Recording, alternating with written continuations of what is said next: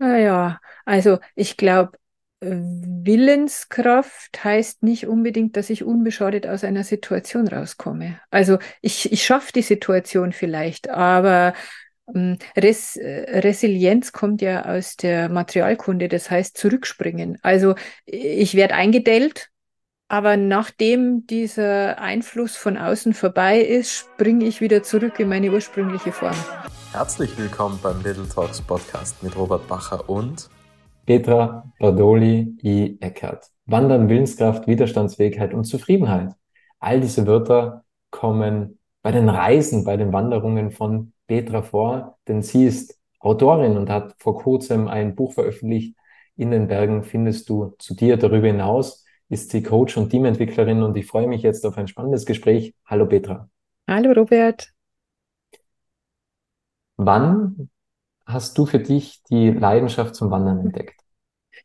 Hm, die Leidenschaft zum Wandern habe ich entdeckt, als meine eigene Tochter klein war. Die ist jetzt 26 und als sie so mal vielleicht drei Jahre alt war, äh, haben wir angefangen, regelmäßig in die Berge mit ihr zu gehen. Damals war das mehr ein Spazieren stehen als ein Wandern. Und ähm, äh, damals war es auch so, dass wir für eine Tour einen ganzen Tag gebraucht haben, die ich heute in einer Stunde gehen würde. Ähm, aber es war damals schon wunderschön und ähm, ja, die Touren sind länger geworden, aber die Liebe ist damals entstanden. Was konntest du lernen? Was sind so die wichtigsten Erkenntnisse? Hm. Ähm, also es klingt jetzt ein bisschen pathetisch, aber ich glaube, in den Bergen kann man Demut lernen. Also Demut dahingehend, dass diese äh, wunderbaren, mächtigen Berge schon seit Jahrmillionen dort stehen und äh, man selber jetzt vielleicht, also ich für meinen Teil jetzt 49 Jahre hier auf der Erde bin ähm, und ich werde auch wieder verschwinden und die Berge werden aber immer noch da sein.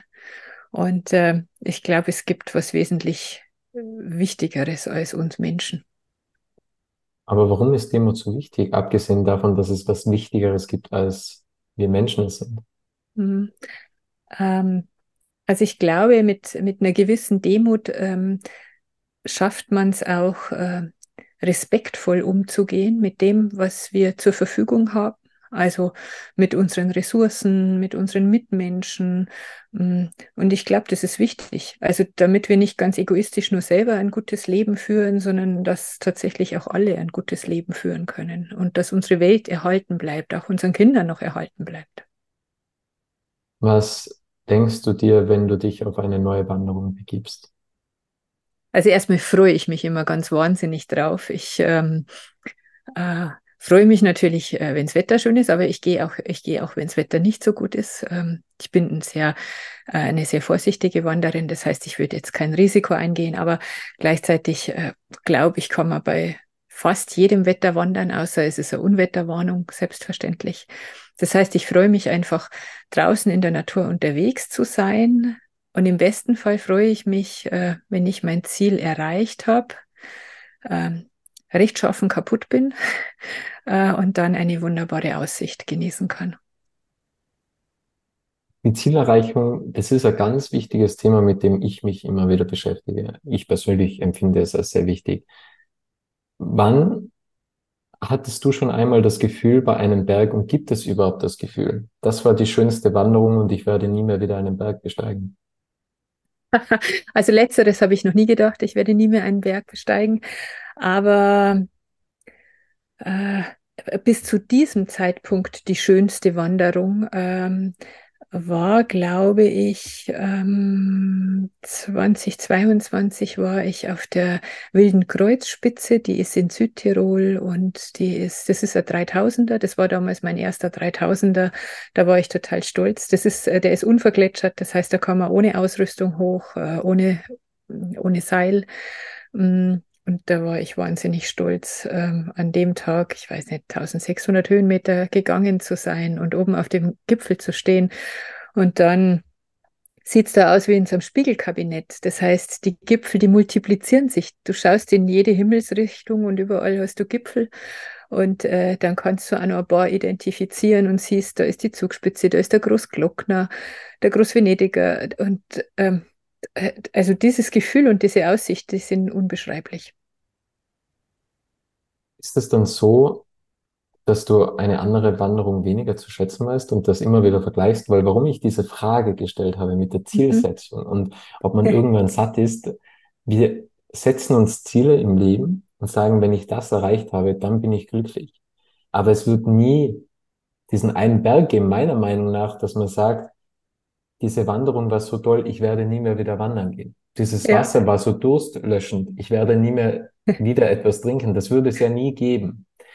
Und ich glaube, dass das Problem auch ist, also zum einen, das haben wir ja schon geklärt, du hast immer die Freude, den Willen, ja wieder was Neues zu machen. Aber setzt du da dann auch Vergleiche, weil wenn man Misserfolge im Leben erfährt oder wenn es einmal Widrigkeiten gibt, dann vergleichen wir immer diese Widrigkeiten mit der schönsten Situation, die wir einmal im Leben hatten. Hm, Also tatsächlich glaube ich, äh, das Schöne an den Bergen ist, die lassen sich nicht so richtig vergleichen.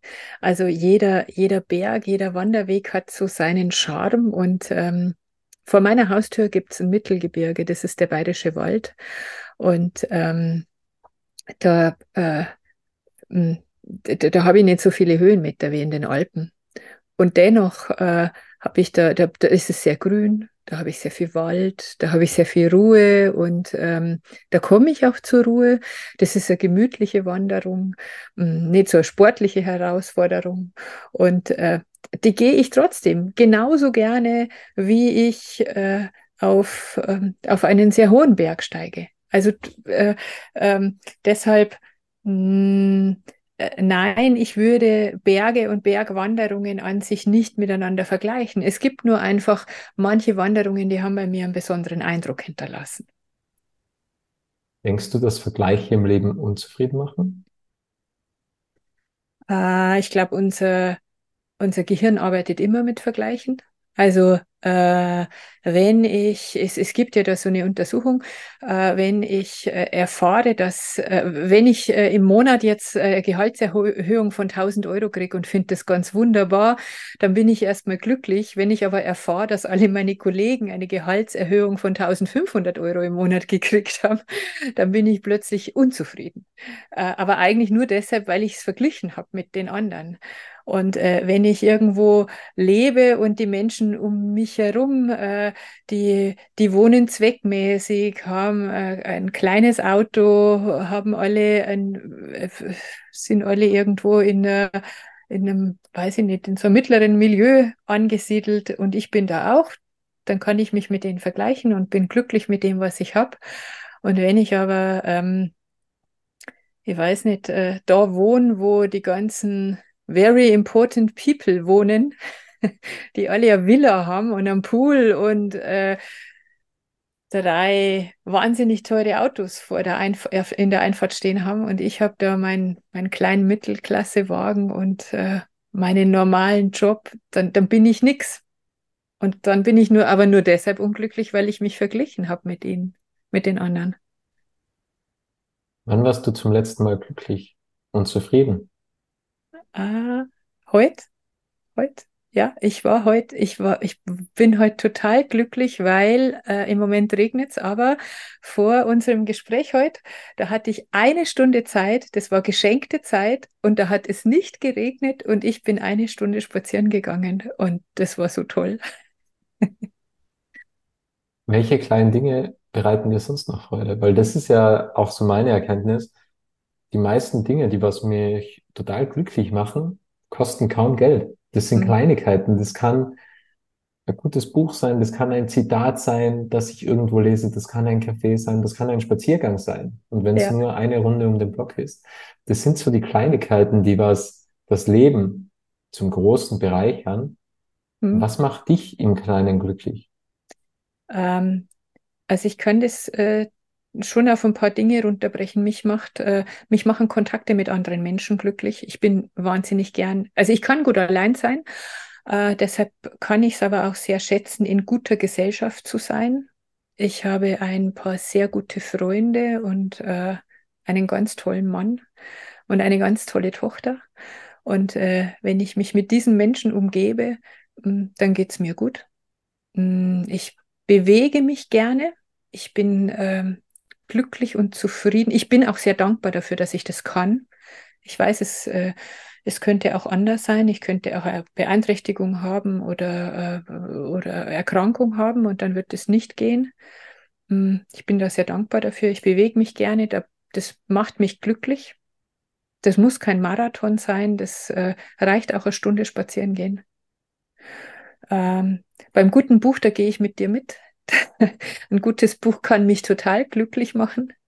Mm, ja, und dann auch kleine Dinge wie ähm, gemeinsam kochen mit jemandem, äh, ähm, Zeit haben, eigentlich zu denken, heute wird es wahnsinnig stressig und dann tut sich plötzlich so ein kleines Zeitfenster auf und das ist wie ein Geschenk. Ja, sowas macht mich glücklich. Wir haben ja gerade das Stichwort Buch erwähnt und du bist ja auch Autorin. Hm. Was ist die Quintessenz von deinem letzten Buch In den Bergen findest du zu dir? Was ist die wichtigste Erkenntnis daraus? Ähm, ich dachte, ich mache mich auf die Suche, ähm, ob ich beim, bei dieser, ich habe eine Alpenüberquerung gemacht, ob ich bei dieser Alpenüberquerung herausfinde, was Menschen resilient macht, widerstandsfähig macht, wenn ich mich so einer Herausforderung stelle und auch Widerstandsfähigkeit brauche, dass ich da eben eine Erkenntnis gewinnen kann. Und die wichtigste Erkenntnis ist aber, ähm, die meisten Menschen, die in den Bergen unterwegs sind, die haben diese Widerstandsfähigkeit, weil die müssen sich nämlich permanent einstellen auf die Situation, die gerade da ist und die müssen auch mal Sachen loslassen können. Zum Beispiel, ich will heute unbedingt auf den Gipfel, aber jetzt ist Gewitterwarnung. Und dann komme ich heute nicht auf den Gipfel. Dann gehe ich da nicht hoch. Und das ist vielleicht schade, äh, aber ich stelle mich darauf ein. Warum haben wir diese Anpassungsfähigkeit verlernt oder diese Resilienz? Ich glaube, wir haben sie nicht verlernt, aber es gibt äh, Menschen, die haben mehr davon und es gibt Menschen, die haben weniger davon. Äh, ich habe, ähm, bevor ich angefangen habe, Bücher zu schreiben, habe ich als Sozialarbeiterin in der Jugendhilfe gearbeitet mit äh, Kindern, die nicht daheim leben konnten, die, in einem Kinderheim gelebt haben. Und die hatten oft schlechte Startchancen. Also die äh, haben oft ähm, keine, äh, ja, keine, keine glückliche Kindheit erlebt, keine, hatten oft keine Bezugspersonen, die sie so bedingungslos geliebt haben, die ihnen einfach viele viele Möglichkeiten gegeben haben. Und ähm, bei diesen Kindern war es so, dass manche ähm, einfach gescheitert sind. Manche haben äh, die, diese Verletzungen, äh, die waren so groß, dass sie einfach kein gelingendes Leben führen konnten später. Aber manche, obwohl die auch ähm, keine, keine einfache Zeit hatten, keine einfache Kindheit, die haben es trotzdem hingekriegt und haben nachher Familie gegründet, haben äh, Beziehungen, äh, eine Beziehung geführt, haben äh, einen Beruf gelernt, haben ihren Lebensunterhalt verdient und waren dann zufriedene Erwachsene. Und das fand ich immer schon sehr faszinierend. Ich glaube, wir haben das nicht verlernt, sondern manche Manche haben mehr davon und manche haben weniger davon. Und ich glaube aber, wir können was dafür tun, dass wir seelisch widerstandsfähig bleiben oder mehr dazugewinnen. Unter anderem in den Bergen höchstwahrscheinlich. Ja, ja, tatsächlich. Ich glaube, in den Bergen unterwegs sein hilft uns, resilienter zu sein. Gibt es einen erfolgreichen Bergwanderer, ja, den du vielleicht kennst, wo du sagst, der ist überhaupt nicht resilient? Gibt es sowas? Oder schließt sich das total aus? Ich weiß nicht, ob sich ob sich's ausschließt, aber ich mir fällt kein Mensch ein, der dort drauf jetzt passen wird. Mhm. Wie nah hängt Widerstandsfähigkeit, Resilienz mit der Willenskraft zusammen? Naja, also ich glaube, Willenskraft heißt nicht unbedingt, dass ich unbeschadet aus einer Situation rauskomme. Also ich, ich schaffe die Situation vielleicht, aber Res Resilienz kommt ja aus der Materialkunde, das heißt zurückspringen. Also ich werde eingedellt, aber nachdem dieser Einfluss von außen vorbei ist, springe ich wieder zurück in meine ursprüngliche Form. Und ähm, Willenskraft heißt, ich schaffe das vielleicht, aber das heißt nicht unbedingt, dass ich, ähm, dass ich wieder in, zu meiner alten Form zurückfinde.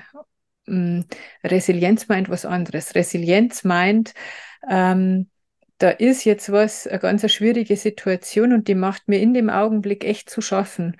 Ähm, und da geht es um weit schlimmere Sachen als heute ist es anstrengend und ich habe mir Blasen gelaufen, als ich auf den Berg gegangen bin. ähm, sondern vielleicht, ich habe meinen Job verloren, es ist jemand gestorben, den ich geliebt habe. Ähm, es ist eine ganz schwierige Situation, die ich gerade bewältigen muss. Und ein halbes Jahr, ein Jahr später schaffe ich es wieder, mein Leben in die Hand zu nehmen und bin wieder, äh, bin wieder in meiner alten Form. Das meint Resilienz. Wann musstest du zum letzten Mal Resilienz beweisen? Also so ein kleines bisschen tatsächlich am Anfang für mein Buch. Äh, ich habe mir auf den Weg gemacht, äh, bin zum Tegernsee gefahren, wo ich meine, äh, meine Wanderung, meine Alpenüberquerung starten wollte. Und der Tag war wie verhext. Da, ähm, ich habe meinen Geldbeutel vergessen, ich musste nochmal zurückfahren, ich habe meinen Zug verpasst. ich bin auf einen ganz einen grantigen Busfahrer getroffen, in, der genau wusste, dass ich hätte umsteigen sollen. Und der hat mir das einfach nicht gesagt. Der hat nur in den Rückspiegel geschaut und ist weitergefahren. Äh, ich bin viel zu spät gestartet und der Weg, der mir sonst wahrscheinlich nicht so viel ausgemacht hätte, ähm, also die Überschreitung von, von Bayern dann nach Österreich, der erste Tag, äh, der ist mir so schwer gefallen und ich wäre am liebsten wieder umgedreht und ich habe mir selber so wahnsinnig leid getan und ich bin nicht gut gegangen. Ähm, und da musste ich wirklich, da musste ich äh, Resilienz beweisen, ja. Beweist man dann? Also wie sehen da auch die Selbstgespräche aus? Was für Gedanken, was für Emotionen benötigst du, um resilient zu sein? Hm. Also was mir hilft, ist mir vor Augen zu führen, was ich schon geschafft habe. Hm, wenn es schwierig wird, hilft es, zu fokussieren, was, was gut läuft und was man im Leben schon hingekriegt hat, weil da kommt man nämlich an seine Stärken ran. Mm, da kann man dann darauf zurückgreifen, was einem damals auch schon geholfen hat. Das ist eine ganz eine gute Sache. Das heißt, äh, ich habe mir überlegt, ähm, ich habe schon schwierigere Berge hingekriegt. Ähm, ich, ich werde es schaffen, oben an der Hütte zu sein, bevor es dunkel ist. Ich kriege das hin. Mm, ich habe mich selber ermutigt. Ähm, ich habe äh, ja, ich habe in Gedanken quasi so Zwiegespräch äh, gehalten mit, in dem Fall mit meinem Mann. Ich habe im Gedanken meinem Mann das Ganze erzählt. Also habe mir quasi auch Personen, die mir wichtig sind, in Gedanken hergeholt. Ähm, die helfen schon auch beim, beim Resilientsein. Ja, genau. Und wie entsteht Willenskraft? Also, weil wir haben jetzt das Thema Resilienz betrachtet, hm. beleuchtet. Aber was ist und dann am Ende des Tages die Quintessenz von Willenskraft. Wie, weil ich kann mir das schon auch vorstellen, wenn man irgendwann nicht mehr weiter kann und wenn man nicht mehr weiter weiß und wenn man glaubt, es kann gar nicht noch mehr regnen und die Sonne scheint nur, damit andere im Schatten weinen können. Ich glaube, dass man dann auch zum Beispiel Gespräche führt mit anderen Menschen, imaginär, dass man sich zurückbesinnt. Was hat man denn bereits alles geschafft? Mm, also du, du, deine Frage war, wie Willenskraft entsteht. Ich glaube, ähm, Willenskraft ist neben Resilienz natürlich was, was wir ganz gut brauchen können. Und Willenskraft ist, ähm, glaube ich, kann gut entstehen, wenn wir uns ähm, das gute Ergebnis vorstellen. Das glaube ich, sowas glaube ich, machen auch Spitzensportler und Spitzensportlerinnen. Das ist, glaube ich, auch so eine Motivationsstrategie, dass man sich schon den Zieleinlauf zum Beispiel vorstellt oder dass man sich äh, vorstellt, wie man dann am Trittball steht und die Medaille umkenkt kriegt oder so. Ähm, und ich glaube, das, ähm, das hilft uns, äh, äh, den oder hilft uns dabei, einen starken Willen zu haben, das auch wirklich schaffen zu wollen. Ähm, Resilienz geht noch, geht, geht in die psychische Ecke und sagt, ähm, und schafft es, ohne dass du dabei ausbrennst oder schafft es, ohne dass du dabei zu viele seelische Kratzer kriegst. Mhm.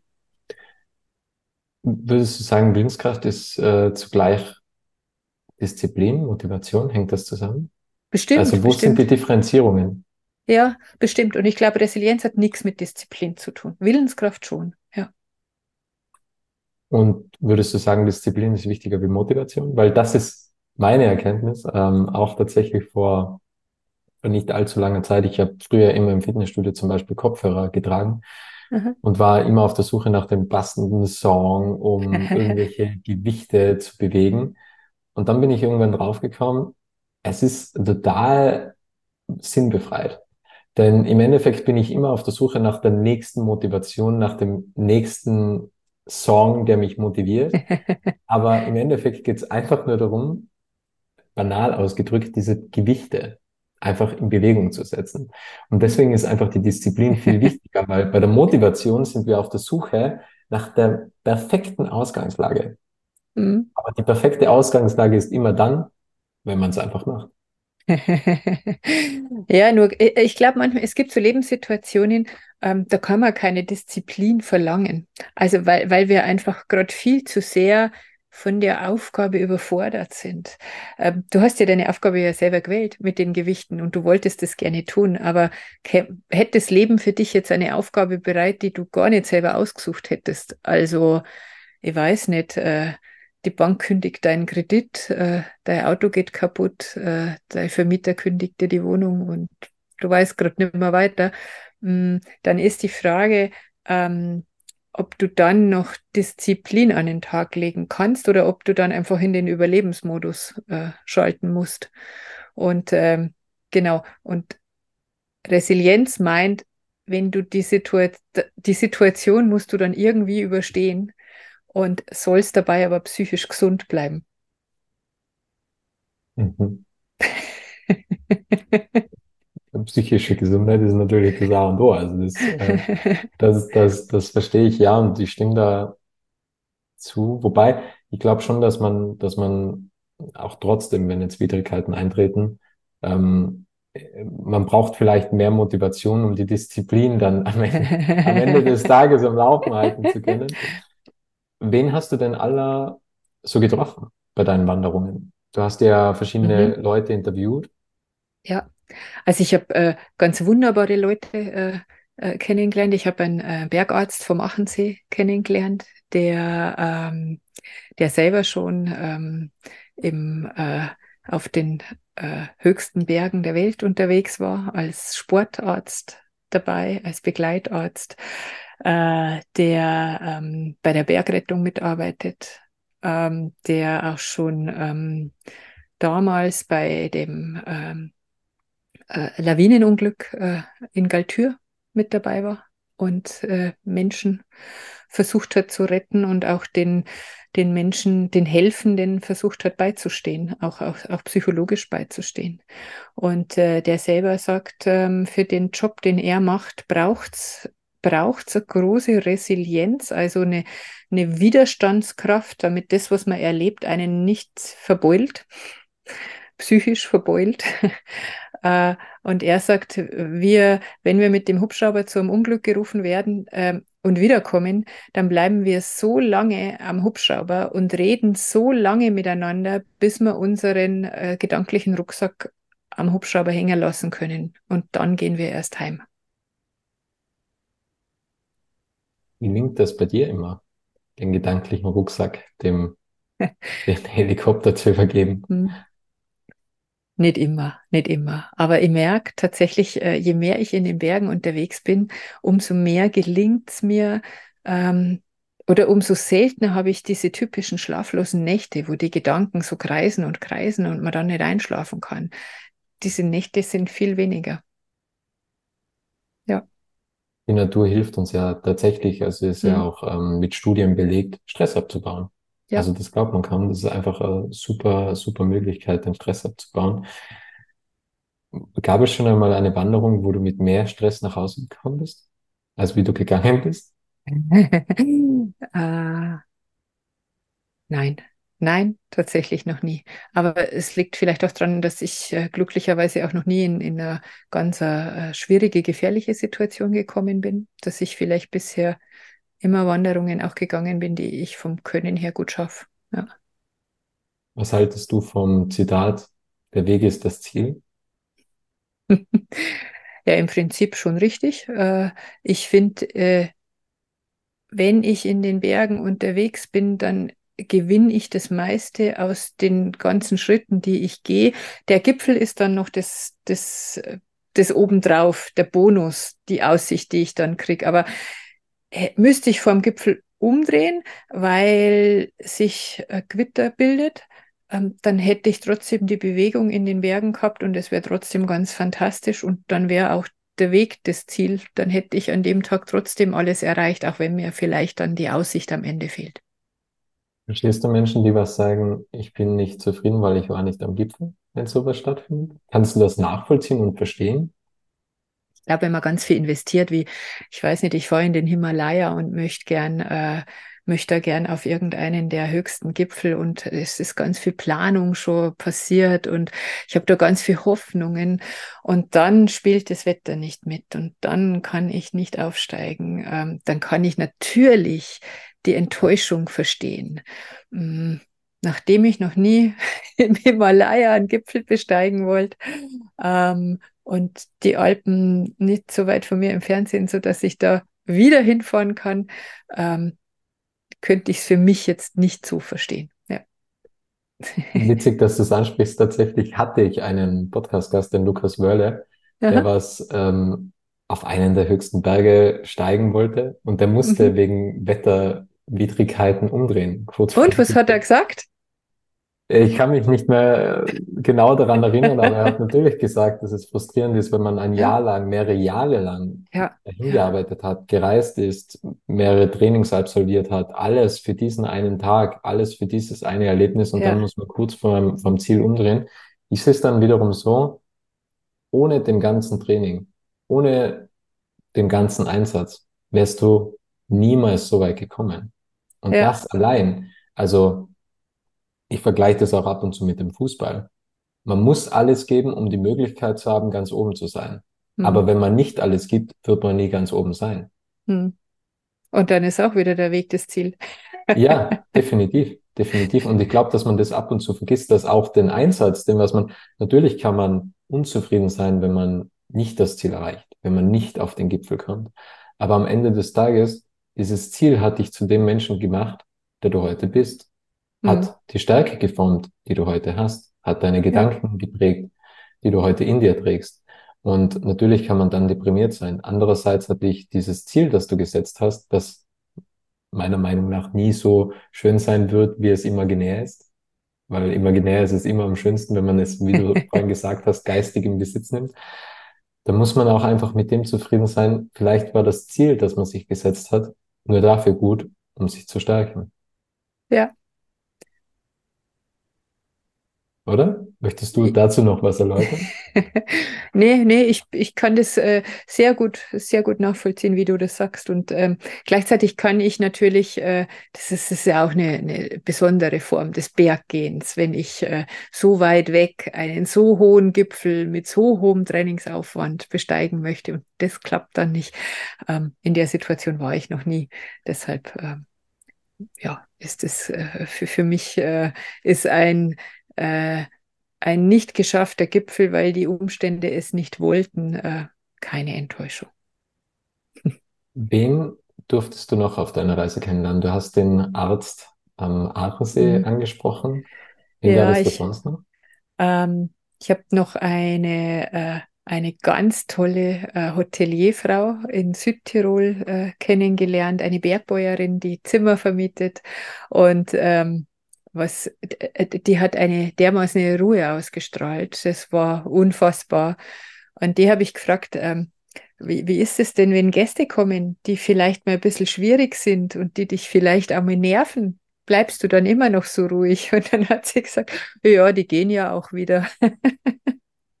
also die war einfach sehr pragmatisch. Die, äh, die hat sich nicht aus der Ruhe bringen lassen. Das hat mich sehr begeistert die hatte nämlich auch wahnsinnig viel Arbeit. Also die hatten, die hatten den Bauernhof, die hatten Gäste am Hof, die hatte, die hatte ein, ein kleines Kind und größere Kinder, die alle ja was wollten von ihr oder ähm, äh, wo sie, wo sie auch äh, viel arbeiten musste.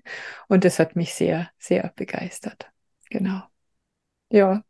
Ähm, mich hat auch noch begeistert. Ich habe in der Vorbereitung ähm, ganz durch Zufall den Vize-Weltmeister im Speedklettern kennengelernt. Ähm, da war ich im Mittelgebirge vor meiner Haustür unterwegs und ähm, war bei einer Felsformation, die heißen Rauchröhren und äh, sind immer Kletterer. Und einer davon, der war besonders schnell und ich habe dem zugeschaut und war sehr begeistert, wie schnell der diesen Felsen hochgeklettert ist.